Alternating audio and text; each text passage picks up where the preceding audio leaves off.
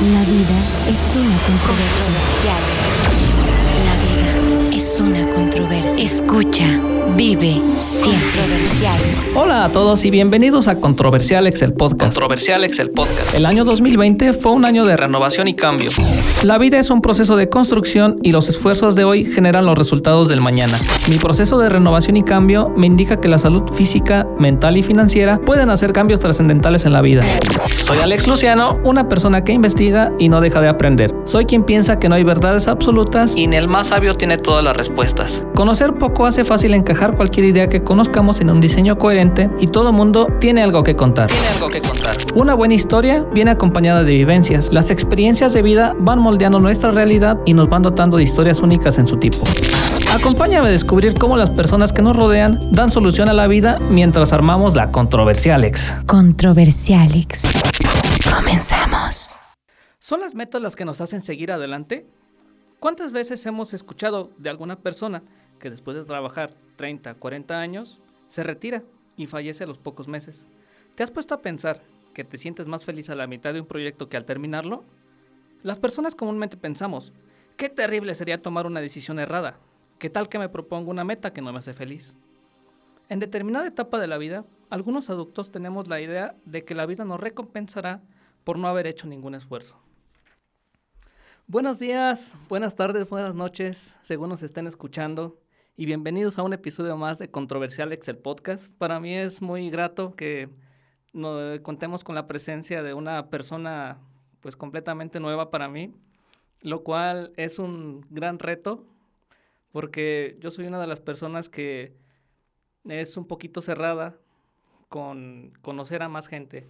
Y entonces para mí pues es, es este, importante que estés aquí y bueno, antes que presentarte, pues quiero darte las gracias porque nos estás acompañando. Gracias a ti. Y pues vamos a, a tratar de que esto sea pues muy, muy beneficioso para los dos. Tanto yo aprender de ti como tú puedas aprender de mí. Y pues suena chistoso porque pues platicando en el trayecto de de Guanajuato por acá. Ahora tu esposo pues vive en la casa donde yo viví por, sí, por mucho tiempo. En esa casa de perdición. Ah, sí, es una casa que tuvimos de ahí de, prostitutas y cabaretas. no, no, no, no llegamos a tanto, pero este, bueno, nosotros eh, en ese tiempo estaba estudiando en la universidad. Éramos casi todos ingenieros civiles los que estábamos en esa casa. Y pues sí, bueno, llegamos a tener algunas este, buenas convivencias con mucho alcohol. Sí. bueno, pues sin más. El este, alcohol une, el alcohol une. No ahora sí para. que yo te podría presentar, pero tú te puedes presentar mejor. Ay, muchas gracias, Alex. Eh, yo soy Socorro Alicia Jurado Madrid, soy diseñadora gráfica y maestra en publicidad y marketing. Por el lado profesional, por el lado personal, díganme Coco. Sí, Cocoa, sí. Cocoa. ¿De dónde eres? Soy de una ciudad bien chiquitica que se llama Hidalgo del Parral, Chihuahua. Todo eso, sí, todo Sí, eso. Y, y- y tu acento, tu acento, este, no se te nota acento del norte. Lo perdí, pero ¿sabes qué? Y mucha de la gente que yo conozco que tiene 40 años viviendo aquí en Guanajuato, Lo en el tiene. Bajío, todavía están así como... No, a mí algo me pasó, pero yo aterrizo en Chihuahua y luego, luego te empiezo a hablar así, pero en chinga, güey. ¿En chinga? y sale el, el y sale la cantadita. El pinche. Sí, y ya estoy aquí en, en Bajío y ya regreso al tono. Sí, efectivamente. No, qué bueno. Y te digo, se me hace impresionante porque hablas, pues, como de aquí, entonces... Sí, efectivamente. Yo pensé que eras aquí como de Silao o algo así. Ay, no. Ay, perdón, silauenses. No, no, es, no se ofendan. No, no, no. Soy de Chihuahua, soy de Parral, Chihuahua, que es una ciudad súper famosa porque ahí mataron a Pancho Villa. Y muchos exponentes, grandes exponentes deportivos y culturales. ¿Cuál, ¿Qué exponente deportivo hay? de- Vanessa Zambotti, ¿la conoces? Es, eh, es la medallista más grande yudoka a nivel México y latinoamericano. Ella ha ganado medallas de oro panamericanos y representaba a México en las Olimpiadas. Este, y acaba de estar inactiva, es la más actual, pero personajes como, creo que como Consuelo Duval, Gil- Gilberto Glés, el primer medallista olímpico se llamaba Mireles y era el primer medallista olímpico de, de la historia, fue mexicano, que fue mexicano, fue este cuate Mireles y era de Parral y ¿Sí? ganó la de oro. Entonces, Sí hay algo por ahí bueno. Buena bueno, yo de- también, de ¿no? Ah. Sí. Y bueno, y, y realmente cómo fue que llegaste aquí a Guanajuato? Yo ¿Qué- llegué aquí en el 2004 por, un, por lo más simple del mundo. Cambiaron a mi papá de trabajo, empezó a trabajar en Guanajuato, terminé mi preparatoria y después empecé a estudiar en la Universidad de Guanajuato diseño gráfico, cosa que no quería, pero por nada del mundo. no me gustaba, es más, ni siquiera sabía qué era. Que es algo muy chistoso, porque veo que en la taza que me regalaste, que está hermosa, dice que mi tema es metas claras. Y lo comentábamos, yo nunca he tenido mis metas claras. Sí, ¿y, tú por qué crees que no tienes metas claras? Porque se han ido clarificando. Eh, conforme ha ido pasando el tiempo dentro de mi corta, larga vida, no sé, eh, cada paso que he dado, he ido aprendiendo a definir una nueva meta. Y las empezaba a definir a largo plazo y no funcionaban. Y no funcionaban por, pues, trancazos que le suceden a todos. Te hablo desde un trancazo de a lo mejor una deuda de 200 o 300 mil pesos, o la muerte de un ser querido, o este, el, hasta el cortar con una pareja, ¿no? O sea, hasta el dejarte con una pareja son trancazos que eh, a veces todas esas metas de vida que tú idealizaste en 10 años, pues se borran. Entonces yo me enseñé a que mis metas fueran a mediano plazo, que fueran a seis meses, un año máximo, más de un año, no lo sé, porque no sé ni siquiera quién voy a ser yo en ese entonces. Sí, y por ejemplo, ¿cuál han, ¿cuál han sido esas metas que has postergado? Si eran a largo plazo, ¿cómo fue que las cambiaste a un corto plazo? La, mm, más que postergado, las he transformado. Ok, No las he postergado, he transformado esa meta, que para mí más que meta eran mis sueños. Yo he ido cumpliendo mis sueños conforme he ido avanzando en este, en este camino arduo que se llama vida. Ah, bien espiritual. este, es, es que es una cuestión compleja por la manera en la que a mí me tocó vivir. Me tocó vivir muchos trancazos cuando yo vivía en un castillo rosa. Conforme fui creciendo me tocó vivir estos trancazos que dije que no, el mundo es bonito, que no, este es el castillo de la princesa de Disney.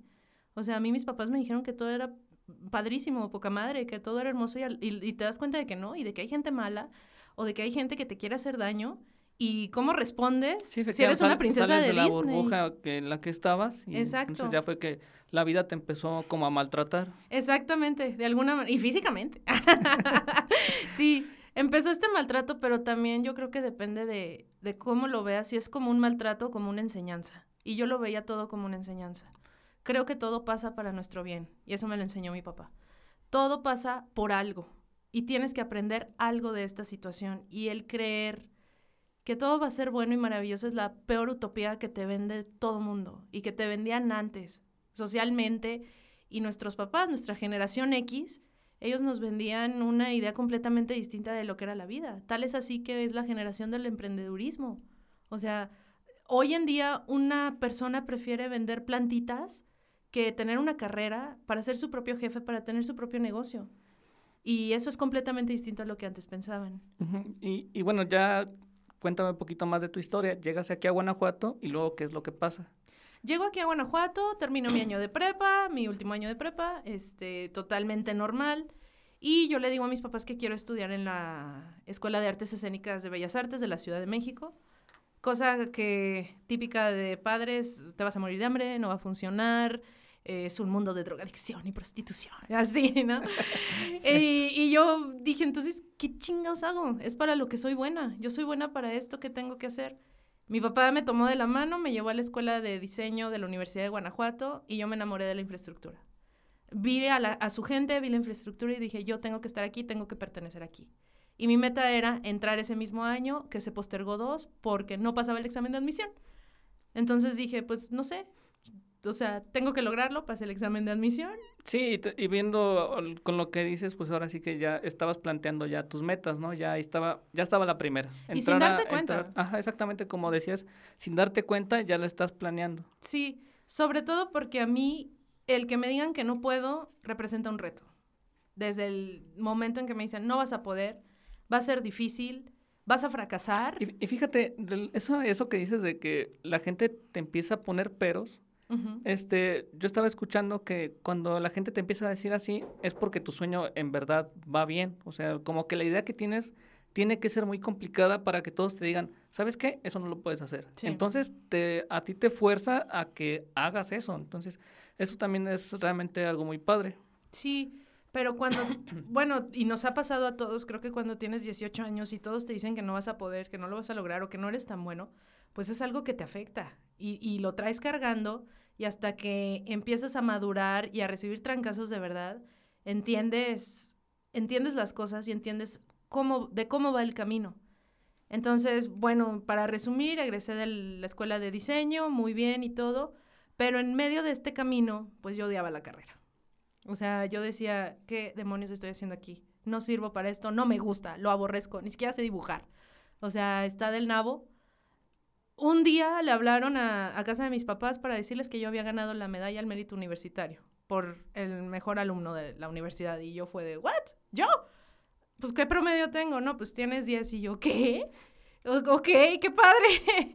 y pues qué padre. Cuando en primer semestre alguien me dijo, ¿medalla al mérito universitario tú? O sea, no, eso es súper difícil, Sí, nadie lo logra. minimizaban los logros. O minimizaban a las personas. Entonces, o se sentían amenazadas con las personas.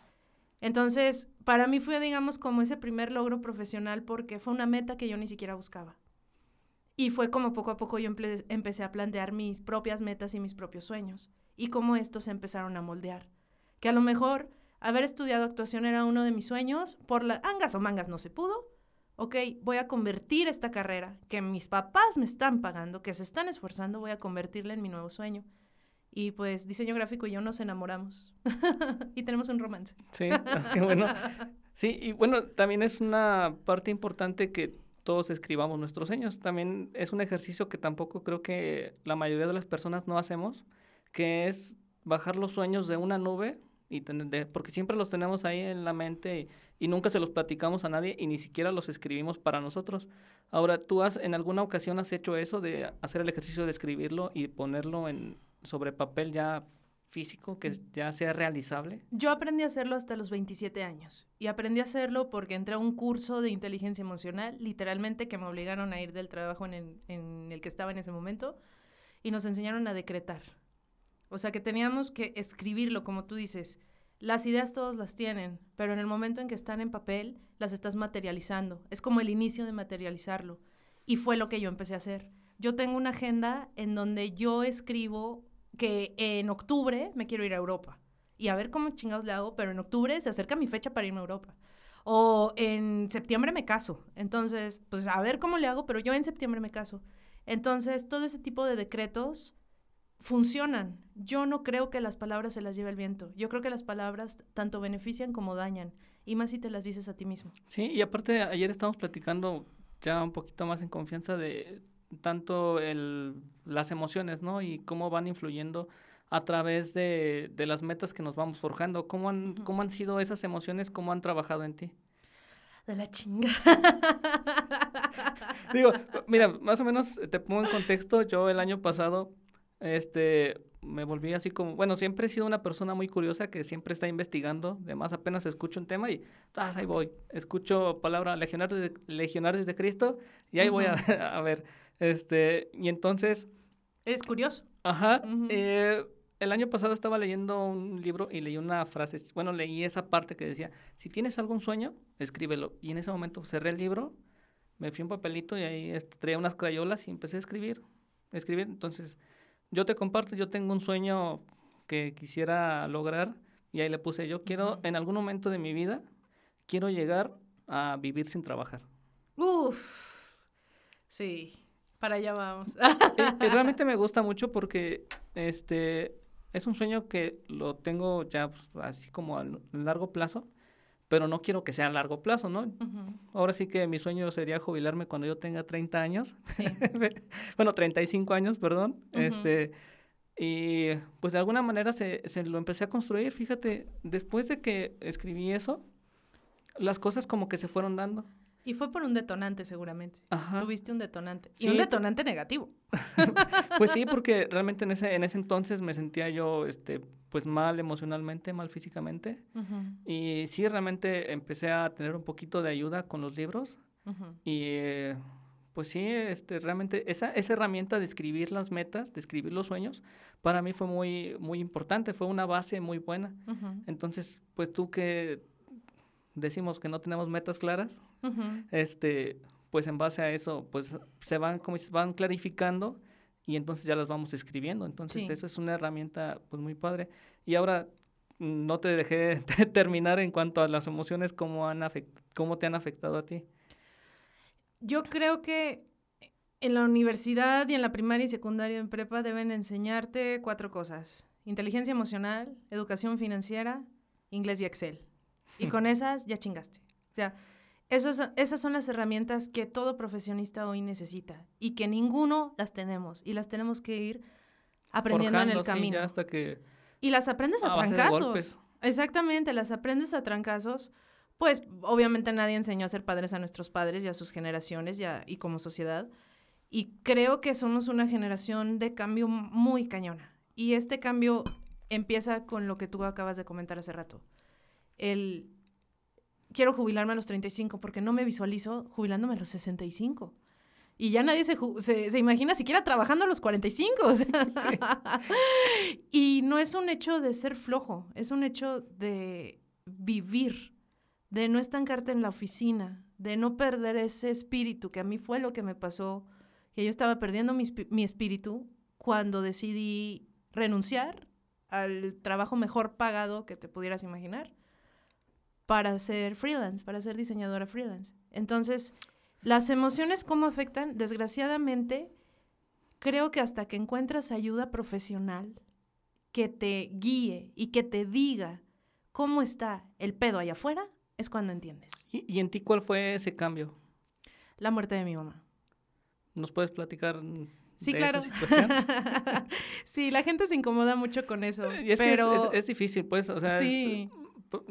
Para mí es difícil ir a dar un pésame y escuchar una historia, entonces bueno, pues ahora sí que en confianza, ahora sí, que mucha gente nos va a escuchar, pero pues si te sientes en esa parte de confianza. claro, no, y se los digo, cuando tengan un amigo, no huyan al tema, una persona que haya perdido a sus padres, no huyan al tema, porque nos encanta hablar de nuestros papás, es la manera en la que no mueren. Entonces no huyan a ese tema, no tengan miedo. Pero sí, mi mamá falleció hace casi cinco años, falleció en 2016 em, después de un largo proceso por una operación a corazón abierto. Y lo, lo más terrible de la historia fue que mi abuelo, el pilar de la familia, falleció un día después de la operación de mi mamá. Y mi mamá no lo sabía y estaban juntos en terapia intensiva y mi mamá no sabía y, y mi abuelo falleció y ella nunca se dio cuenta no lo veló, no lo enterró y fue un trance terrible para ella. Ella salió del hospital, tuvo una recuperación aproximada de cinco meses, de la cual no salió porque tuvo un infarto fulminante. Pero fue una situación terrible porque mi mamá era como un sol en donde toda la familia giraba. Mi mamá tenía una inteligencia emocional enorme, enorme. Ella no estudió, no tuvo la oportunidad, pero no quiso. Y la manera en la que ella era la consejera, era la amiga de todas las personas que yo conozco era increíble, increíble. Entonces, perder ese apoyo, ese lazo, es como perder tu corazón y tu cerebro al mismo tiempo. O sea, fue una situación muy, muy devastadora, pero con el tiempo, a mí esa situación me hizo mucho más fuerte, me hizo mucho más inteligente, me hizo mucho más guerrera y mucho más segura. Y no es que yo agradezca que mi mamá esté muerta, ¿verdad? O sea, nada que ver. Pero yo creo que ese tipo de trancazos, si lo ves desde el ojo de amor, son buenos. Sí. Y no desde la tragedia. Y, en ti, ¿cómo, digo, tuvo que haber un desprendimiento para que tus metas también las pudieras cambiar? O bueno, yo creo que ese, como te decía, ese punto fue el de ahí completamente cambiar lo que yo tengo visualizado. O sea, en ti fue tanto el golpe que ahora ya haces planes a corto plazo. Me imagino que debe ser una situación por la que no quieres dejar desamparadas a, a lo mejor a tu gente, ¿no? Es sobre todo porque yo la vi una semana antes. Ella vivía en Chihuahua, yo vivía en Guanajuato y yo por cuestiones sociales viajé y la vi una semana antes y a la semana ya estaba muerta. Y fue como un trance, y lo acabas de decir muy bien, una transición de yo mañana me puedo ir y, y estoy aquí en una oficina, en la computadora, en Facebook. O sea, pues respirando, pero viviendo no, respirando y aguantando. Y, trabaja y lo peor, trabajando por dinero. A mí fue ese trance, estoy trabajando por dinero. O sea, ok, lo necesitamos para vivir, para pagar la renta, pero no, no me visualicé a los 80 años de esa manera. O a los 60. No, y comparto con, contigo esa, esa parte en la que no me visualizo trabajando hasta que tenga 80 años, hasta que ya no pueda caminar, hasta que no pueda caminar, este, haciendo lo que estoy haciendo en este momento. Exacto. Sí, entonces, eh, pues ahora sí que las, este, las circunstancias de la vida nos van moldeando, ¿no? Sí. Nos van haciendo así de cierta manera. Y bueno, en lo personal no, no, he, no he tenido esa, esa situación de que nos, como la que te pasó a ti, y este, pero siento que las cosas que nos van pasando al, en la vida no son golpes tan fuertes, bueno, en comparación con lo que te ha pasado a ti, a mí no han sido golpes tan fuertes, entonces así como que también digo, bueno, pues es que no estás tan mal, simplemente como que llevas un camino medio raro y pues nada más tienes que agarrar el camino y como dices, buscar ayuda profesional es también una de las mejores alternativas que le recomendamos pues prácticamente a toda la gente. Sí. Muchas de nuestras mamás, nuestras tías dicen, no, pues ¿cómo vas a ir al psicólogo? ¿O a qué vas al psicólogo? Sí, no estoy loca. Ajá, sí, o sea, es la no primera frase. No estoy loco. O sea, no, no se trata de que estés loco, güey. Sobre todo, ¿sabes qué? O sea, el trancazo fue tan fuerte y tan contundente que yo me enojé, y me enojé con Dios, y me enojé con la vida, y me enojé con cada persona que me rodeaba, al punto de que me daba una colitis de hospital, o sea, de lo enojada que estaba con la vida, porque egoístamente yo decía, Dios me quitó a mi mamá. Y leí un libro que me cambió el mood por completo, por completo. Es, uh, incluso es una película y es muy trillada, pero me di cuenta de que mi mamá, Dios siempre estuvo en mi mamá. Dios nunca me abandonó. Yo soy una persona espiritual, no soy una persona religiosa. Soy una persona espiritual. Y para mí ese mood fue lo que, lo que hizo que yo dijera, güey, la vida sigue. Y lo que más querría ella hoy, aquí, es que yo la honre. ¿Y cómo puedo honrar su memoria? Siendo trabajadora, siendo fuerte, siendo honesta, siendo responsable, siendo comprometida. O sea, todas estas características que ella me enseñó. Y la más importante, no estar enojada con la vida. Sí. La más. me voy familiarizado con muchas de las cosas que dices porque en algunos momentos así, así he estado, pues he estado como enojado con la vida. Ya de un año por acá ya han cambiado un poquito las cosas, que me siento muy contento. Ahora sí que después de ir a terapia le decía a la terapeuta, es que no recuerdo por qué todos mis días eran grises cuando los puedo ver ahora azules. Claro. Sí, entonces eso es muy... Y un día amarillo y al día siguiente rojo. Sí, y entonces era un poquito más la cuestión de sentir de parar, sentir y ahora sí visualizar dónde estaba, más o menos este, estar al pendiente de un poquito más de las emociones. Y entonces es, es como la, la, línea que voy siguiendo en este momento, o sea, voy un poquito más eh, pendiente, pendiente de cómo me siento, porque muchas de las emociones se, de repente son... Te dominan. Te dominan y aparte suelen salir como dolores físicos. Sí, completamente. Sí, el dolorcito de espalda. Sobre todo el estrés. Yo soy maestra en la Universidad de Guanajuato y luego los chicos se estresan un poco por los trabajos. Y yo así de, men, o sea, deja que te toque un jefe como el que me tocó a mí, o sea. Sí, ¿nos, puedes platicar tus experiencias en el trabajo? Sí, claro. ¿Y cómo han cambiado, cómo te han cambiado a ti? Fueron detonantes, uno tras otro. Uno tras otro fue un detonante. Creo que de todos mis trabajos puedo decirte que solo de uno yo consideraría que volvería a ganar esos 9 mil pesos mensuales sin pedos por el jefe que tenía. O sea, una persona increíble y un mentor. De ahí en más, tuve jefe junior, misóginos, elitistas, de un trabajo me corrieron por gorda, así literal, estás muy gorda para el trabajo y, yo así, pero soy diseñadora, ni siquiera soy edecán, o sea, no soy modelo, güey, ¿por qué me estás corriendo? No, estás gorda y, ok, bueno, pues tú eres estúpida, adiós. Los demandé y les gané. Este, y bueno, conforme fue pasando el tiempo, entre más sentía yo esa repelencia al- a la misoginia y al, de cierta manera, un maltrato psicológico, porque sí, sí llega a suceder. Eh, entre más sucedía eso, más me impulsaba yo a decir, this is not the way. O sea, este no es el camino, no es lo que quiero, no es lo que quiero para mis hijos, no es lo que quiero para mi vida y no es lo que yo me diría en mucho tiempo. Yo creo que existen solo dos personas con las que tienes que quedar bien. Y no son tus papás, ni tus hermanos. Es contigo mismo. Es tu yo de seis años y tu yo de 60. ¿Qué le dirías a tu yo de seis años? Me vas a hacer llorar. Le diría, hold on, aguanta. Sí, también hice ese ejercicio. un. Sí, sí, yo le diría, aguanta, lo lograste. Pudo ser mejor, pero lo lograste. Y hoy eres plenamente feliz. Sí, y realmente si cambiáramos, si tuviéramos una máquina del tiempo y fuéramos al pasado a ver a nuestro yo de seis años, yo prácticamente le diría que siguiera igual que... Yo Sí, le realmente diría-. Yo le diría que fuera más valiente y que se defendiera. Porque a mí me bolearon mucho cuando yo era niña. Muchísimo. Yo era... ¿Conoces a Betty la Fea? Ah, Sí. Ah, ok, yo era Betty la Fea. Yo tenía lentes, tenía brackets, tenía espinillas y hablaba así. O sea, pero era muy inteligente.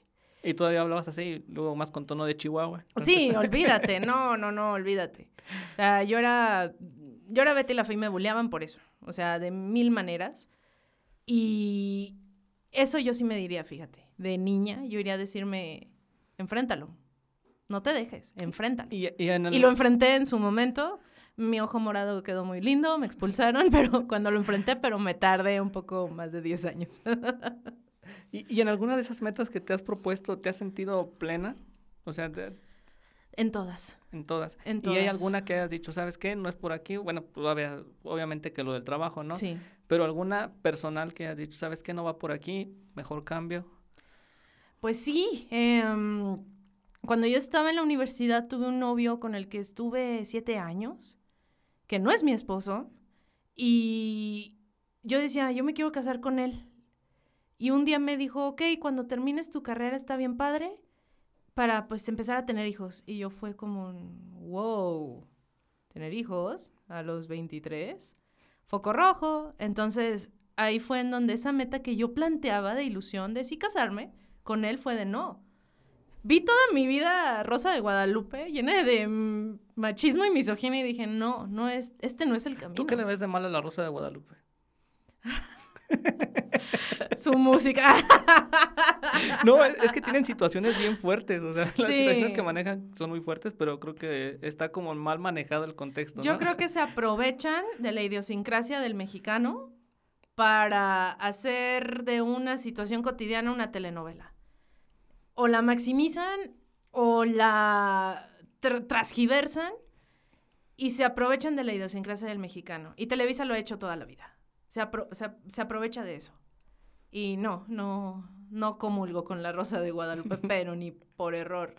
Creo que los medios son altos responsables para muchos sentidos de la educación de un pueblo y les vale madre. Solamente les interesa vender. Y a Televisa le interesó vender por 100 años, 70 años, no lo sé, pero ya se le está pelando. o sea, con todo, con todo este Yo nuevo todavía me- llego a la tarde a las 7 y prendo la tele y está la Rosa de Guadalupe.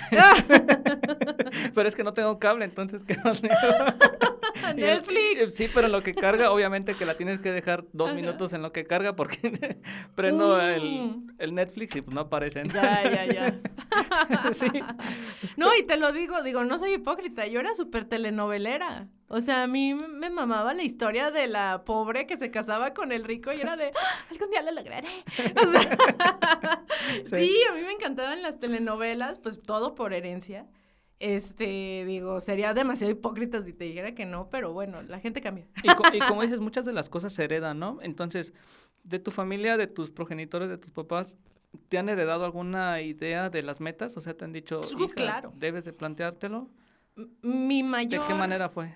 mi mayor, no sé cómo llamarlo, frase, no sé, mi, mi mayor meta o mi, en mi cabeza, lo que más existe, y me lo decían tanto mi mamá como mi papá, primero, lo más claro es lo más decente, Y segundo, si lo vas a hacer, lo vas a hacer bien. Si no, no lo hagas. Y yo me condu... Para mí ese es un statement de vida. Así era, era la palabra que quería encontrar, un statement de vida. O sea, si lo voy a hacer, lo voy a hacer bien. Si voy a hacer una carrera, la voy a terminar. Y me voy a titular. Si voy a hacer una maestría, la voy a empezar, la voy a terminar, voy a flaquear en el camino, pero la tengo que terminar. Chingo Sí, mi pues, madre no. El, premio a lo bien hecho es haberlo hecho bien. Vamos, eh, ya tenías un trabajo, ya estaba, bueno, estabas trabajando con, con jefes que realmente no te, a ti no, no, no te daban nada. Ahora, ¿qué haces? ¿Qué es lo que, a lo que te dedicas ahora? Eh, no que no me aportaran nada. Yo creo que de todo se aprende. Y hasta de lo malo. O sea, a- hasta de las peores películas aprendes algo. Mínimo a no volverlas a ver. O sea, y yo soy una esponjita. Trato de aprender lo más que pueda de las personas, sea quien sea, para poder superarlas y ser mejor, obviamente, yo desde mi cancha. Pero durante la pandemia tenía un trabajo muy bueno, buenos jefes, muy buenas personas y me ofrecieron otro trabajo de un sueldo cuadruplicado, o sea, en la Ciudad de México. Yo trabajaba en Irapuato, Guanajuato. Y para mí fue un change horrible porque dije, debo de ser demasiado soberbia para renunciar a un trabajo muy bueno, para irme a la aventura a la Ciudad de México, si yo, mi trenza provinciana, o sea, desde mi provincianidad yo decía, ¿qué pedo? Neta, me voy a ir allá a la Ciudad de A México. la gran ciudad. Y alguien me dijo, ¿segura? No creo que puedas. Y, ah, no, ok. Llego el lunes. O sea, ese fue mi detonante. te, voy a, te voy a hacer un, un- un, este, un ejemplo. Yo hace un año me volví vegetariano y dejé de tomar. Ok. Y como ingeniero civil, este, el dejar de tomar y el no comer carne, no comer taquitos, No va. es, es o sea, No. no, va. No, ingeniero no ingeniero sin panza no genera confianza. Entonces, me acuerdo que Bueno, pero tienes camisa de cuadritos. Entonces sí hace mucho. Obviamente que tengo que seguir el outfit de todo ingeniero, pero sí pasó eso. Entonces Ajá. yo decidí de un día para otro, bueno, ahí este, vi un documental en Netflix que, se- Ujú. que se llamaba Cambio Radical. Entonces yo en ese, en ese tiempo comenzaba a correr bastante, estaba corriendo alrededor de 20 kilómetros en un domingo. Entonces dije, "Ah, me voy a ser vegetariano. Dice, el documental dice que los vegetarianos tienen un- una mejor respuesta al ejercicio y a las dolencias, o sea, el, el periodo de recuperación es más corto. Ok. Dije, ah, en parte dije, voy a probarlo y en otra parte dije, chingue su madre. Dije, Voy a "Eh, hacerle lo- al lo- lo veganismo, voy a hacer, a total". ver". Sí, y, y entré en- y mucha gente sí me dijo, no, no lo vas a lograr. No, en un mes. ¿Hoy eres vegano? Sigo siendo vegetariano. Sí, ah, vegetariano. Vegetariano, Ok. sí. Aún sigo consumiendo este huevo y queso, Ok. sí. Y entonces esa vamos a aterrizarlo a la parte de las metas, con que mi meta era simplemente voy a ser vegetariano porque en ese año yo quería correr los 42 kilómetros del maratón de la Ciudad de México. Quería acompañar a mi hermano que ya lo ha corrido dos veces Ok. y dije, lo, lo voy a conseguir. Entonces, mucha gente me dijo, no, no vas a poder, es que tú se te, ves la carne y se te antoja, y así de, pues sí, obvio que sí se me antoja porque, Ajá. este, de- de No soy de todo piedra, cabrón. Claro, claro, obviamente que, Tengo olfato. que todos sentimos. Y entonces, este, pasó eso, mucha gente me dijo, no, no vas a poder, es que en un mes ya vas a comer carne, y en ese trance también dejé de tomar, y no, en un mes vas a, vas a volver, me aventé cinco meses Ok. este, bajé una aplicación este, que me daba recetas y en esa aplicación venía un reto que decía dejar de tomar por 50 días. Lo Ujú. activé y claro, a la semana lo, lo cancelé Ujú. porque ya había, a la siguiente semana ya, chingui, ya- chingui, ya había, chingui. ya había tomado, ¿no? Y fuimos a ver a Alejandro Fernández al palenque y dije, obviamente que tengo que Mm. tomar aquí. No hay maneras. Entonces, bueno, volví a empezar después de eso, fue como para un 2 de febrero, más o menos del año pasado. Sí. Y de ahí dejé de tomar. Y iba a registrar en la aplicación, tal día no tomo, no tomo. Y la aplicación nada más llegaba hasta 99 días. Después Ok. de 99 días se regresaba como al 60. Y cuando yo abría la aplicación, 60 días, no, pues todavía falta. todavía- y llegué hasta julio, agosto. y dije, A ver. "Ay, ¿cuántos? No, pues dice que llevo 90 días sin tomar. Ajá. A ver, febrero, marzo, abril, mayo, junio. Ah, ah caray, ya, me robaron días. Sí, entonces ya llevan cinco o seis meses que dejaba completamente de tomar. Ajá. Y fue una, un propósito que hice, fue una meta, dije, bueno, pues a, a corto plazo. Y pues se, se, se vio culminada pues ya en un día dije, sí, ya, ya está bien, ya voy a dejar de tomar. Pero de ahí para acá ya no he vuelto a tomar como lo hacía antes. Ok. Sí, entonces sí, ahí dentro de mí, pues sí cambió un poquito el chip. Obviamente que sí me he puesto unas dos, tres bien buenas que hasta... eh, le cuento a todo el mundo que en todas mis borracheras nunca he perdido ni la cartera, ni el teléfono, Ni ni, la las dignidad. llaves. Pero la dignidad sí, pero pues esa, esa va y viene. Entonces, Es, es un commodity. sí, esa va y viene. Entonces, Sí. y bueno, esa es desde mi parte, pues, o sea que yo te lo puedo decir que es una meta realizada, que la sigo todavía, este, la, la sigo construyendo. Y entonces, de tu parte, ¿cómo han sido esas pequeñas, esas pequeñas metas? Te decía, cuando yo estaba acá en esta empresa de Irapuato, que me ofrecen este trabajo en la Ciudad de México en una consultoría a nivel internacional, eh, pues para mí fue como, no mames, me gané el pinche Oscar del diseño y marketing, güey. O sea, me están llamando una empresa que está en pleno Polanco, en un edificio increíble y oficinas y tiene Starbucks adentro y mil cosas. Y, y empiezas a idealizar esas cosas materiales tan banales que cuando llegué, mi primer meta fue, yo tengo que realizar una campaña de mailing a la semana y que esta campaña el jefe no me la regrese. El, el CEO de esta empresa se involucraba directamente con el diseño de las campañas de mailing y, y dije, en un lapso de seis meses voy a hacer campañas que ya no me regrese, que no me digan, está mal, esto no, esto no, porque era muy arduo, era, era un tiburón. Y eh, ingresé un lunes y para el viernes me dijo, ok, está excelente, pasa. Entonces dije, ok, la meta que yo tenía este trabajo, que era en seis meses, la logré en cinco días. ¿Qué sigue? ¿Qué sigue en, este, en esta chamba, no? Y bueno, empezó a avanzar el trabajo. em, como te comentaba, Y- este y, mira, señor- tra- trabajar sí, porque nos gusta es lo correcto y los resultados llegan siempre. Pues sí. Sí, entonces Y si ya te, sin si darte te hayas- ajá, sin darte cuenta, ya lo estabas trabajando y se dio rápido. Sí. Pero demasiado rápido que dije, ¿cuál es el siguiente reto? Avanzábamos en el trabajo y la verdad es que era lo peor que te le puede pasar a un diseñador. Era aburridísimo. Era aburrido, era tedioso, era muy técnico. Em, yo entré en un conflicto espiritual de hacia dónde voy. Me reencontré con mi niña de 6 años y con mi adulto de 60 años y dije, ¿en dónde estaba y hacia dónde quiero ir?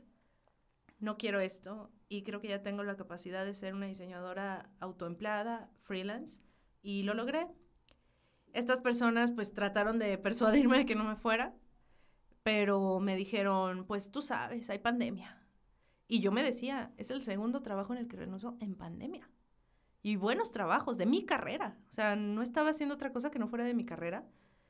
Y fue un... Y, y a todos nos ¡Wow! asustaba, a todos nos asustaba el año pasado que decíamos, es que no hay pandemia, no hay trabajos, pues, ¿qué haces, no? Y- Y era a mí lo que me preocupaba que Dios me dijera, oye cabrona, no chingues, ya te di dos trabajos buenos y tú los estás abandonando. Pero sí fue ese reencuentro de qué quiero y qué quiero yo en mi proyecto de y- y mira, familia. creo que de tu parte le estabas mostrando al universo, así como lo veo, que tú estabas lista al, al momento de decir, ¿sabes qué? Renuncio porque no es lo que me gusta, no es, no es lo que me llena. Creo que tú le estabas diciendo al universo, mostrando, ¿sabes qué? Voy por todo. Voy por todas las canicas de lo que a mí me gusta, pues, por, de lo que a mí me llena. Y sobre todo de lo que domino, de lo que pu- siempre tienes algo que aprender, pero de lo que soy expertise, de que yo ya puedo relacionarme con un cliente, ya no necesito un intermediario como un jefe o una agencia, porque yo puedo poner mi propia agencia. Y mi detonante fue, va a estar muy difícil, no vas a poder, Alicia, no lo vas a lograr, hay pandemia. Ah, ¿no? Mi último día es el siguiente viernes, y háganle como quieran. Y en menos de una semana yo ya tenía 50 clientes en cartera, en cartera de clientes fija. Hoy tengo alrededor de unos 60 más o menos, entre que rotan y no por, pues por diversos proyectos. Pero eso que ellos me decían, no vas a poder lograrlo, lo hice en menos de 15 días y adicional ya tengo a, seis, a ocho personas que están conmigo trabajando. Y eso yo no lo imaginaba, pero ni en mis mejores sueños. Y es como la, es como la película de Soul, así de, esto es el océano. o sea, ¿dónde está el océano? Pues está aquí, ¿Estás ya aquí? estás. ¿Que no lo ves? Exactamente, no lo estás viendo. Entonces, este es mi océano y es increíble, pero sí fue una serie de, de aprendizajes muy duros, en donde me, me llegaron a decir que porque había estudiado diseño, que no servía, que era mujer, que nunca iba a funcionar, que si lleg- conseguía un trabajo iba a tener que abrir las piernas, que si salía de un trabajo iba a salir mal y ya nunca me iban a rechazar. Y hoy puedo decirte con orgullo que de todos mis trabajos me han vuelto a hablar, me han dicho, regresa, te necesitamos. Porque el primer consejo de mi papá cuando me llevó a mi primer día de trabajo después de egresar fue, vuélvete indispensable. Que el día que tú faltes a tu jefe, se le pierda la cabeza. Y fue lo que yo hice. Y es complicado en, el, en las empresas, pues, porque nadie es indispensable. Exacto, somos números. Sí. Entonces Somos podemos números. estar y eh, al día siguiente, ¿sabes qué? Ya no trabajas con nosotros. Buenas noches. Dale, el que sigue. Y sí, tuve la fortuna de que nunca, nunca sucedió eso. Y como dices, ah, en tus trabajos, ¿cuál ha sido tu diferenciador personal? O sea, ¿cuál ha sido tu branding? Que dices, bueno, es que yo soy buena en- exactamente en esto. Que me volvió indispensable. Bueno, a lo mejor, mm, no sé, es que yo quiero casi que me digas, no, es que yo sé dibujar mi padre. O no, bueno, No. no, así, así lo veo, así lo veo de esa, de esa manera. No, ¿sabes qué? Eh, yo tengo cinco puntos con los que me rijo en el ambiente laboral. Primero, la puntualidad, la responsabilidad, el compromiso, el amor por el proyecto y la retroalimentación. Mucha disciplina. Todo esto es una disciplina. La, retroamil- la retroalimentación es muy importante, porque yo no soy Dios, no soy el Dios del diseño. O sea, no soy un Gabriel Martínez Meave, no soy un Paulo Villagrán, no soy un Paco Calles, no soy un Vicente Rojo, que todos estos pues son grandes exponentes del diseño. Entonces, yo todas estas cinco características y sobre todo la retroalimentación me son muy importantes porque le muestro humildad a mis clientes y a mis jefes y muestro esa oportunidad de cambio en que yo estoy dispuesta a cambiar y que lo que yo diga no es lo que tiene que ser, sino lo que tiene que ser para el proyecto es lo mejor. Y obviamente yo trato de dar lo, mejor de mi conocimiento y de mi teoría y de mi práctica, si tú quieres. Pero al final, en 10 años, y te lo firmo, un software va a hacer muchas cosas que hoy hace un diseñador. Y ya lo hacen en Canvas. Y ya lo hacen en otras plataformas en donde el trabajo del diseñador se está relegando. Y lo que hoy nosotros podemos vender es autenticidad, originalidad, esencia. Pero antes de eso, puntualidad. O sea, que sí le entreguemos al cliente, chinga. Y, y es que va por allá, por, como dices, las aplicaciones te han dado la pauta a que el trabajo lo puedes hacer rápido y nada más que te saque del apuro. Mm. Y funciona, se ve bonito y me, me vale si no tiene un concepto y si no tiene Sí, lo porque que tú aparte quieras. debe de llevar una, una serie de pasos que, como tú dices, para que conozcas al cliente, para que tu cliente diga, este es el producto que quiero lanzar Y entonces quiero que esté con A, B y C. Entonces eso ya es lo que hacen ustedes. Exactamente. De cierta manera, o remoldeamos. Porque, bueno, yo soy diseñadora gráfica y desde el aspecto de diseño, las metodologías han crecido muchísimo y se amplían y ya necesitan de otras profesiones, que fue cuando yo decidí estudiar la maestría, otro detonante, que fue cuando yo decidí estudiar la maestría, porque yo no tenía el conocimiento de comunicación, de un comunicólogo y de un mercadólogo, y solamente diseñaba por diseñar que se viera lindo. Y fue cuando, en un, pre- precisamente en un proyecto que me rechazaron porque pues no iba a servir de nada por ciertas situaciones, yo me dije, no sé nada de eso, tengo que saberlo. ¿Cuál es el siguiente paso? Tengo que estudiar una maestría. Y tengo, que tengo terminar. que saber más. Exactamente. Y ahora, en el tema de la ayuda, ¿tú en algún punto de las crisis que has tenido has pedido ayuda? Siempre. Siempre. Todo el tiempo. Yo todas ¿Y- mis ¿Y, crisis... qué opinas de las sí. personas que dicen, bueno, yo siempre ayudo, pero a mí no me gusta que me ayuden? Em, pues es una contraposición, o sea, de cierta manera es como hipócrita, porque estás navegando con bandera ajena. ¿Cómo si puedes decir yo te ayudo, pero no me ayude nadie? Eso es soberbia. Es creer que eres más. Y es creer que, que solamente tú tienes la verdad absoluta. Porque tú sí puedes ayudar, pero si alguien te quiere ayudar a ti, tú no te dejas. Al pedir ayuda, le muestras a la otra persona que tiene la capacidad de ayudar, Sí. ¿sí? Entonces, es un enriquecimiento personal, o sea, es como una retroalimentación también Sí. del- de, las situaciones que estás haciendo. Y si alguien te ayuda, pues es también muy, muy importante. Yo también eh, pues he sido muy partidario de siempre estar pidiendo ayuda para todas las cosas que ando haciendo. Sí, pues es que, o sea, no estamos solitos en el universo. Siempre creemos que estamos solos. O sea, no, no es así. O que somos autosuficientes. O que somos autosuficientes, o que nadie nos rodea, o que incluso somos así porque así nací, así crecí, etcétera. Y yo creo que somos piezas de la gente que nos rodea. Y que aquí es en donde te tienes que preguntar, ¿de quién me estoy rodeando? ¿Me están sumando o me están restando? Sea quien sea. Puede ser desde tus papás o tus abuelos o tus primos o tus amigos hasta en el ambiente laboral. Sí, y platicabas muchas cosas respecto a la energía, que eres una persona pues muy espiritual. De las personas, sabemos que todas las personas nos consumen energía, otras nos aportan, como dices, ¿no? Nos rodeamos de personas que nos aportan una energía muy positiva. Ahora, ¿tú cómo lo sientes dentro de ti? ¿Quiénes son las personas que más te quitan energía y quiénes son las que más te suman energía? Que me suman energía en definitiva, mi esposo, en primer lugar. Tengo casi dos años de casada, pero diez años de novia. mi esposo es la persona que más me suma en todos los sentidos. Cuando yo me casé, lo primero que me pregunté fue si él sacaba lo mejor de mí. Y en realidad lo hace. Él, él logra que yo sea la mejor persona por la manera en que llevamos nuestra relación. Pero mi familia y mis amigos siempre me preguntan o cuando hablas de qué te inspira o quién te inspira y piensas, oh, Guillermo del Toro, este, Alejandro González Iñárritu, oh, Marta Gareda, que esa nomás inspira a hombres, pero bueno. pero la verdad es que a mí me inspira mi familia. Las guerras que mi familia le ha tocado pelear han sido brutales brutales.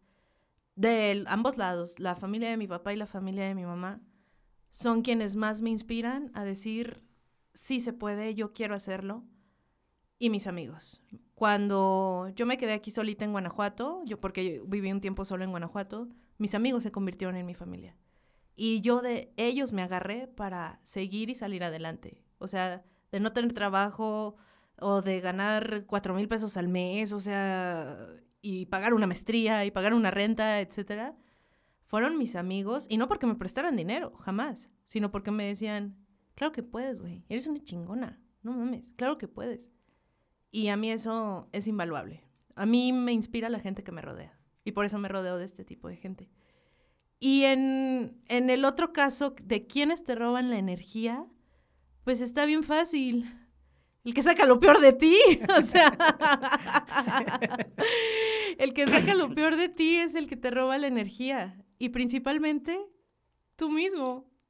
Uno mismo es, es como el mexicano. autosabotaje, ¿no? Sí, es como el mexicano. El peor enemigo de un mexicano es un mexicano que es igual. El peor enemigo de, uno es uno mismo. Sí. uno mismo es el que provoca ese robo de energía o esa inversión de energía negativa. Creo, ¿eh? sí. Es que luego hablo como si yo fuera bien determinante y que así son las cosas. Es que eso debe, debe de tener un poquito de, ciencia con lo que platicamos el día de ayer, que es el neuromarketing. Sí. ¿Tú cómo, lo, cómo aterrizas esa situación? O sea, ¿cómo, cómo conjuntas tu trabajo y tu vida personal? O bueno, no sé si me doy más o menos a entender, o sea, ¿te sientes satisfecho con lo que haces, o sea, con tu vida personal y con tu vida profesional? Totalmente. Totalmente. Desde que decidí ser autoempleada, porque no soy emprendedora, soy autoempleada, caminábamos por las calles de la Ciudad de México, mi esposo y yo, y de repente le dije, ¿te digo Antes algo? que sí. ¿cuál es la diferencia entre autoempleada y emprendedor? el emprendedor es el que genera un negocio y que tiene innovación. Estás innovando de alguna manera. El autoempleado es que yo misma soy mi jefe. Yo misma genero mis ingresos, hasta ahí. No hay mayor diferenciación. Yo hoy soy diseñadora freelance, pero no estoy añadiendo alguna innovación en lo que estoy haciendo. Cuando lo haga, sea un negocio, genere empleos y ayude al bien común, entonces me podré decir que soy un emprendedor. Sí. Sí, y continuamos con lo que... ¿Y qué era? Ya me cortó la inspiración. sí, estaba, estaba, bien esa parte. Ah, te decía, que caminaba con, con mi esposo mm, ya cuando tenía como 15 días de haber renunciado a este súper trabajazo de sueldazo robo espíritus. Em, y le decía, tengo 10 años trabajando de carrera y jamás me había sentido tan tranquila. Le dije, en el aspecto laboral. Nunca había tenido esta paz de poder decir, son, es un miércoles a las 4 de la tarde, Déjame una cheve. quiero echarme una cheve en eh, mi escritorio. Hoy quiero ponerme gorra. Yo soy, yo soy como un niño, yo soy un vato. Quiero, hoy quiero ponerme gorra y quiero ponerme Converse. No necesito usar tacones y plancharme el cabello y etcétera, todas estas cosas que te rodean en una oficina. Para mí, eso fue libertad. Así, literal. Eso fue libertad. Y mira, decimos que de todas las personas aprendemos. Eh, yo estoy aprendiendo ahora de ti y quiero saber cuál, cuál fue el punto determinante en decir, ¿sabes qué? Mi trabajo, por más bueno que sea, me pagan lo mejor del mundo, pero ¿sabes qué? Ya no estoy aquí. Ya no me siento a gusto. ¿Cuál fue para ti? Y también, aparte de que me lo digas, ¿qué emociones jugaban en ti en ese, en ese momento determinante? Cuando mi ex jefe me dijo que era una estúpida y que iba a reducirme el sueldo por cada error que yo tuviera. Y yo le respondí que entonces por cada acierto me lo iba a subir. A subir. Exacto. Pero también habías comentado que en alguno de tus trabajos había sido muy bueno. Sí, mi primer trabajo de recién egresada fue en una constructora de la ciudad de Irapuato. Es una constructora que ya se disolvió por motivos económicos del país. Pero en su momento, la persona que fue mi jefe se convirtió en un mentor increíble, porque obviamente le importaban resultados. Y eso a mí nunca me ha preocupado porque yo entrego resultados. A él le importaban las personas y que su equipo de trabajo estuviera feliz haciendo su trabajo. O sea, él sabía que yo iba a entregar resultados, pero lo que le importaba es coachar, hacerte crecer, hacerte más grande dentro de la empresa. Y que si tú no querías estar ahí por algún motivo, te salieras con una sonrisa de la empresa y sabiendo que hoy ya sabías más de seguridad, más de calidad, más de trabajo en equipo, más de liderazgo.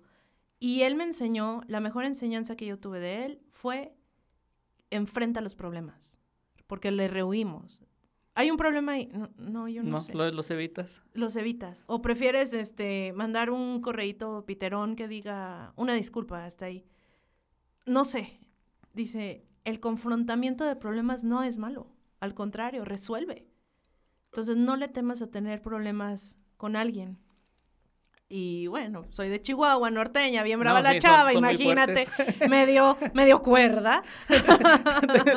Tengo una amiga de, de Chihuahua que es de Piedras Negras. Ajá. Y, y ella... Bueno, Piedras Negras no está en Chihuahua, está Ah, en perdón, Coahuila. perdón. es del norte, entonces. Mira, de Durango para abajo todos son chilangos. bueno, es allá de, del norte, de Piedras Negras.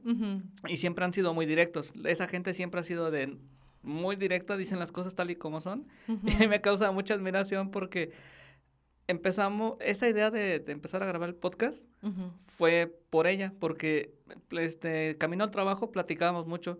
Y yo siempre, como ha sido bien curioso, un día llegaba con un tema de tierra plana. Decía, ¿tú qué opinas? ¿La tierra es plana o es redonda? Ok. Pinche Luciano, ¿cómo vas a decir eso?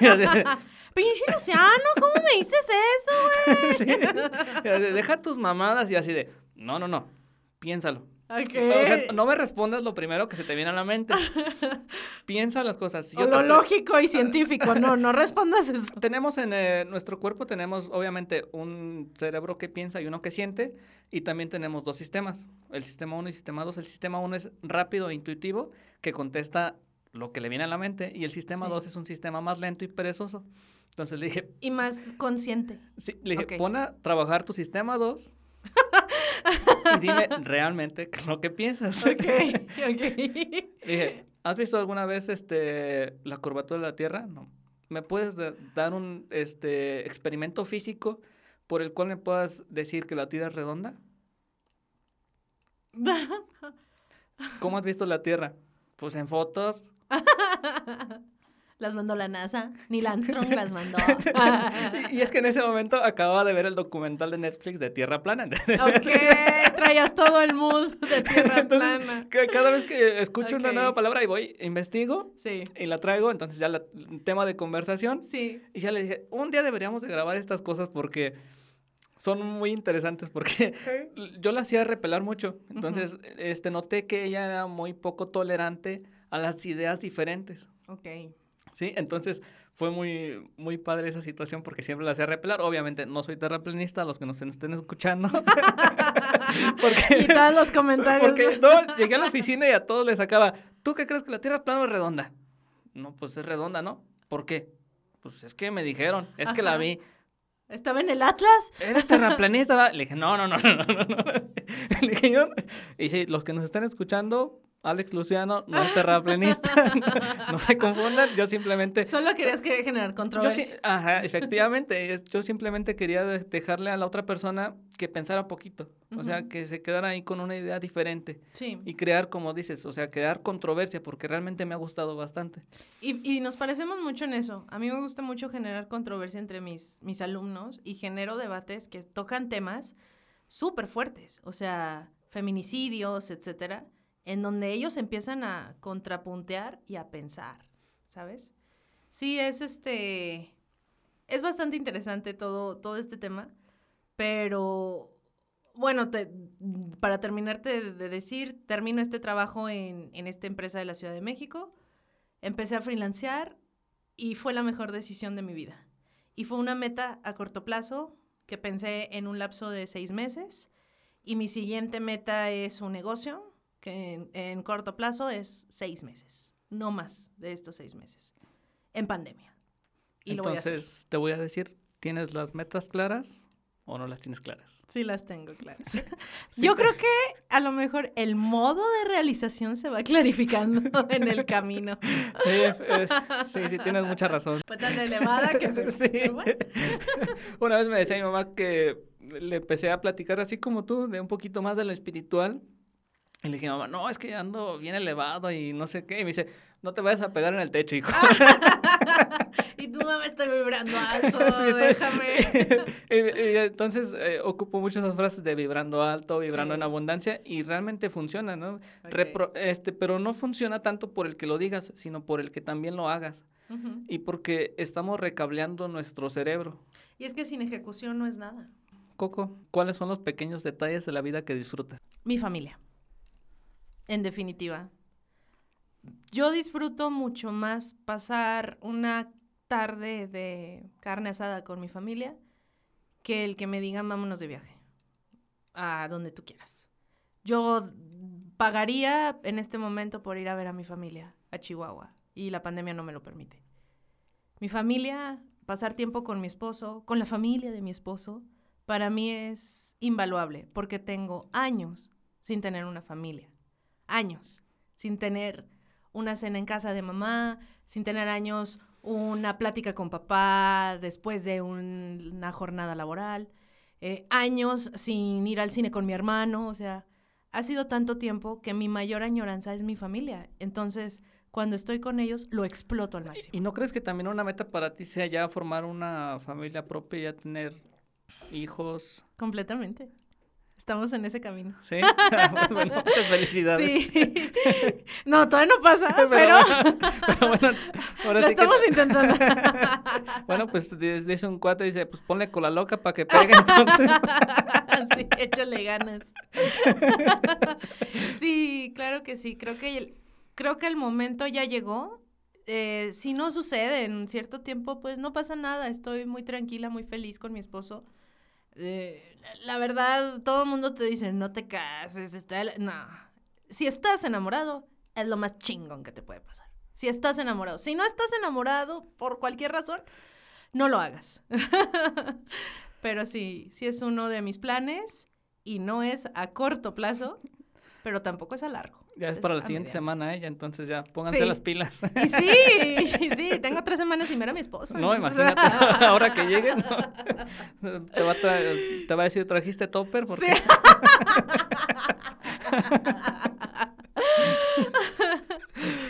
Mira, Coco, desde el año pasado para acá he cultivado muchas, bueno, tres cosas en especial. La salud física, un poquito la salud mental y obviamente mucho la salud financiera. ¿Tú, tú, cómo, ¿Tú cómo realizas cada una de esas cosas? La más descuidada que tengo hoy en día es mi salud física. O sea, cuido mucho mi alimentación, pero no hago nada de movimiento. Y una causa muy fuerte ha sido la deserción en la pandemia, o sea, el- la inercia de estar todo el día sentado y en casa ha sido un tema fuerte, perdón. Em, y descuido mucho mi salud física cuando, como adolescente, eh, yo jugaba en el equipo de fútbol, básquetbol, voleibol, atletismo, estaba estudiando teatro. Era una persona sumamente física, tenía mucha resistencia y creo que hoy mucho de la gran salud que tengo fue gracias a esa adolescente. Pero pues los años te cobran la, los, te van a cobrar la factura, Factura. entonces sí lo ideal y, y gracias por comentarlo, gracias. Eh, es algo que tengo que retomar, mi salud física, pero es difícil. es Y te lo pongo en contraparte, creo que en algún momento de nuestra vida de- descuidamos una o, o las otras dos. Es muy difícil tener las tres Es, es muy balanceadas. difícil tener, este, tenerlas todas. Entonces yo he cultivado mucho la salud financiera, he dejado la salud física y la salud mental poquito, pero bueno, ahora sí que ya realmente llego, me veo al espejo y digo, ay, ya estás como pasadito de peso. y mucha gente me dice, es que no estás, no estás gordo ni nada. Le digo, o no, obviamente no, pero ya hay una camisa que no me queda, ya me empiezo a sentir la lonjita. Ajá. Y son situaciones que te van haciendo que te sientas un poquito incómodo, más que nada con tu aspecto. Bueno, en Pero- lo personal, en lo personal a mí Ajá. me pasó eso porque yo venía de una situación en la que estaba muy gordito, Ok. estaba más gordito, entonces ya Sí. Como volver a pensar que voy a, poder llegar a eso, obviamente que debe de pasar muchas cosas, ¿no? Pero eh, me da un poquito así como de, de incomodidad. Ok, perfecto. Pero bueno, este, conforme mm, ya me voy a escuchar como la tía, pero la verdad si empiezas a crecer y más que tu aspecto físico, te empiezas a preocupar por tu salud a futuro. ¿Y qué va a suceder a futuro desde diabetes, hipertensión, infartos, este, gotas si tú quieres? Sí, y tenemos, sí es y- súper y tenemos preocupante. rachitas, por ejemplo, en, hace dos, tres meses, bueno, hace, sí, empezando el año, tuve unas rachitas de, de, ay, me duele aquí, ay, me duele acá, ay, ya tengo COVID. Entonces, Bien hipocondriaco. y ya decía, le preguntaba al doc, doc, ¿por qué cree que tengo esto? Dice, Se llama edad. Me dice, Alejandrito, es que ya no estás eh, jo- tan jovencito. ¿eh? ya tienes 30 años, entonces ya debes empezar a cuidarte más y realmente sí tiene mucha razón. Sí, Sí, sí, la sea, tiene. Sí, entonces, pues bueno, ahora a la siguiente parte, ¿cómo cuidas tu salud mental? Mi salud mental, yo digo todo. Mi pecho no es bodega. Todo lo que siento, mis emociones, positivas o negativas, las comparto. Si tengo un problema con alguien, hablo con ese alguien. de, Oye, tengo un problema contigo. Y es este y este. Para poder resolverlo, no para echar bronca. Y también las emociones positivas. O sea, yo no me quedo absolutamente con nada. Porque me daña. Eso me hace daño. ¿Cómo cuido mi salud mental? Me gusta meditar por las mañanas. La gente cree que meditar es sentarte, cruzar las piernas eh, y alzar tus bracitos No, no, haciendo no, claro que saludo al sol. No, y de hecho está también sea- como mal dicho porque dicen, no, es que la, la meditación te relaja o para relajación. Digo, no, No, realmente no es eso, sino es como una introspe- Exacto. introspección, es conocerte. Sí, y, y saber qué quieres durante ese día, qué pasó el día anterior a lo mejor. Yo me levanto, me siento en, en mi cama en el respaldo, cierro mis ojos, me relajo. Así es lo primero que hago en la Sí, mañana. respiración. Agradezco a Dios porque, literal, te digo, ya soy una tía, agradezco a Dios porque hoy amanecimos, estamos bien, iba a ser un gran día. Y empiezo a pensar qué va a pasar en el día, qué va a suceder, qué quiero hacer, qué quiero no hacer, etcétera. Entonces sí es una introspección de 15, 20 minutos tal vez. Y a mí meditar me ha hecho una persona muy calma. Yo era una persona muy colérica, que se bronqueaba y se iba de 0 a 100 en un segundo. Y desde que medito, ay, la vida es tan maravillosa. O sea, como para estarte peleando por todo, la verdad. Sí, en algún también en algún momento también lo, lo realicé y sí es una es una actividad padre. sí, Sí. eso y bailo en la regadera. Bailas en la regadera. Sí, bailo en mi No, yo, yo creo que yo pienso mucho en la regadera cuando estoy ahí así como... Meditas Sí. en la regadera. Sí. no, yo en la regadera soy Katy Perry. Soy Katy Perry. Yo cuando digo, Soy Dua Ya- Lipa. ya se me hizo tarde, ya. Termino mi concierto y vamos. sí. Y respecto a la salud financiera, Em, soy una persona muy ahorradora. Me gusta mucho ahorrar en varios sentidos, desde inversiones hasta banco, hasta debajo del colchón. Nadie vaya a mi casa. Se están riendo allá afuera porque van a ir a mi casa a robarme. No, no sabemos dónde vives, no te preocupes. Este, pero también hago planeaciones acerca de mi dinero y de cuánto voy a gastar en dos meses. O sea, yo ya sé cuánto voy a gastar en dos meses y me planifico para ello. Y tengo mi apartado independiente. Y si me cae una lana extra, yo digo, el 20% de esta lana es- extra se va al ahorro. Y el 15% de esta lana se va a una cena mamalona en un restaurante. Y etcétera. O sea, yo divido muy bien mi dinero y lo cuido muchísimo, cada uno de los pesos que gano, para poder tener una vida tranquila.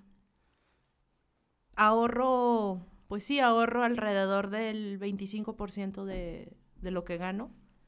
Invierto el 10 o el 15 en los gastos generales de mi casa y lo demás me queda libre para disfrutar la vida. Yo soy mucho de ir a restaurantes, de comprarme cosas en Amazon, porque pues la verdad es que mañana algo me sucede, me da COVID y pues todo mi dinero bien, gracias.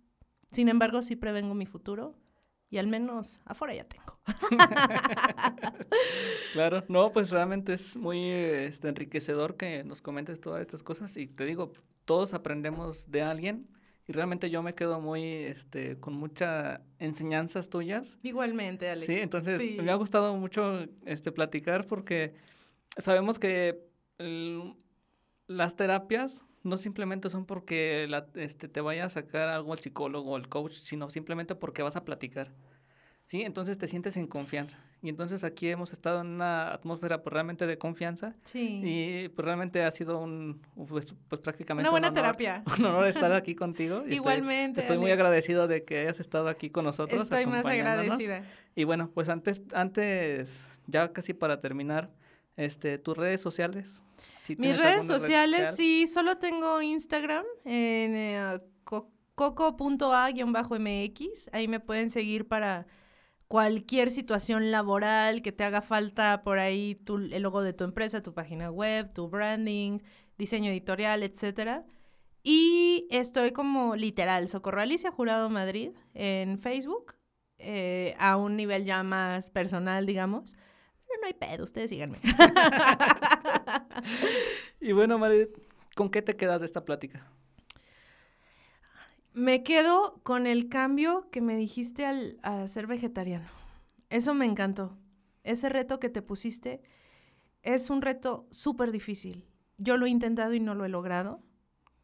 Y, y qué padre que tú sí lo lograste. Y que sigas en ese camino tan determinante y sobre todo de descubrimiento. Bueno, te platico que todavía a mi familia, a mí me gusta mucho cocinar. Ajá. Entonces le he encontrado ahí como el, el sazón, ya tengo mi sazón. Ujú. Y ahora que soy vegetariano, les he hecho a mi familia hasta taquitos de suadero. Ok. Y la gente me dice, ¿no comes nada? ¿No te comes un taco? No. ¿No? ¿No lo pruebas? ¿El sabor? No. Ya no. ¿Pero ya no te gusta? Digo, realmente sí veo un... Bueno, he, he olido las carnitas. Ayer este, en la oficina llevaron carnitas y así de... Ah. Ah, carnitas. Sí, porque, porque ingenieros. Carnitas, pero traje super, traje lentejas deliciosas que acabo de hacer ayer y, Y saben a todos, carnitas. así. Mm, lentejas, qué rico. Sí, entonces, este, bueno, muchas gracias. Y este, ¿alguna reflexión que nos puedas compartir? Ay, bueno, esa está difícil. Em, una de mis reflexiones también más grandes que siempre mi mamá me enseñó y que después lo vi en la película de Wonder, eh, que se las recomiendo que la vean, fue si debes elegir entre hacer lo correcto y ser amable, sea amable, porque nunca sabes las batallas que otras personas están luchando. Ujú. Ok, muchas gracias. muchas, Gracias muchas a ti, Alex. Creo que por aquí se me saltó una pregunta, como siempre, siempre se me tiene que olvidar algo. Ay, no No, pl- platícanos, ¿qué, qué estás consumiendo? ¿Qué- Coca, mota. Ay, perdón. ¿Qué, qué estás consumiendo visualmente? Este, ¿Lees Sí. en la actualidad? Este, ¿Ves alguna serie? ¿Escuchas alguna playlist? ¿Algún podcast que nos puedas recomendar? Este, bueno, yo soy, híjole, soy fan de la cotorriza. O sea, sí, Tengo un humor súper negro, qué pena. Sí, me da como medio penita. Eh, me encanta escuchar a, a Chumel Torres en, el, en la radio de la República, más que en el pulso. Me gusta mucho en la radio de la República. Eh, um, también escucho al oso. Al oso traba. Ajá, sí. eh, también su podcast me gusta mucho. Leyendas legendarias. Pero hoy lo que estoy consumiendo más es leer acerca del design thinking que el design thinking es la, y espero que escuchen esto, es una nueva metodología que no se trata de diseño gráfico ni de interiores ni nada de esto. Se trata de diseñar metodologías creativas de trabajo para resolver problemas en las empresas.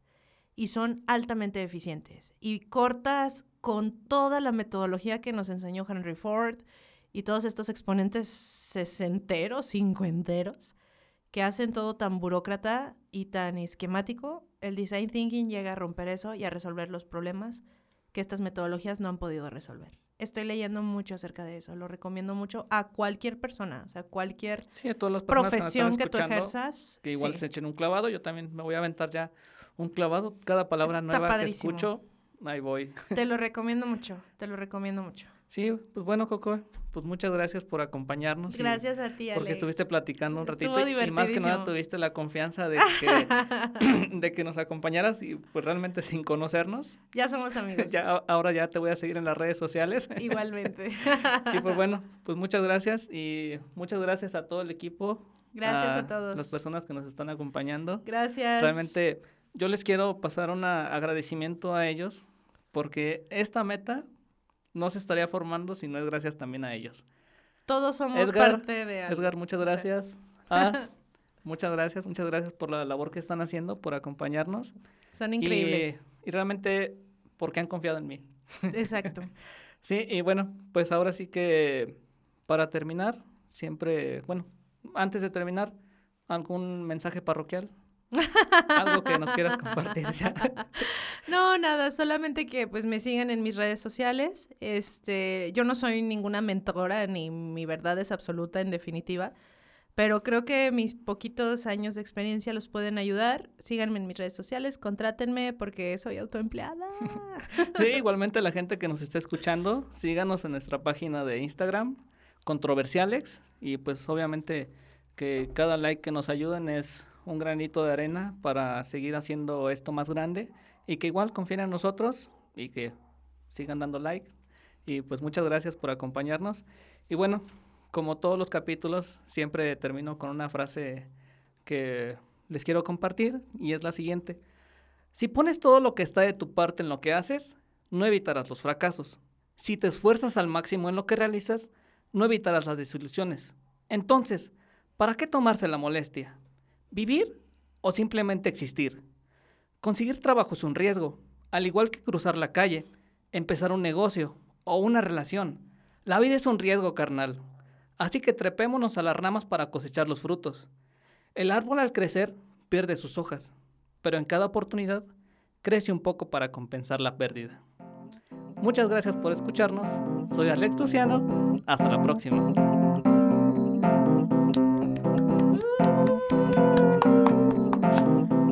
¿Me trabé mucho o no tanto? ¿Qué tal quedó? Esto fue Controversiales. Nos escuchamos en el próximo episodio. Adiós.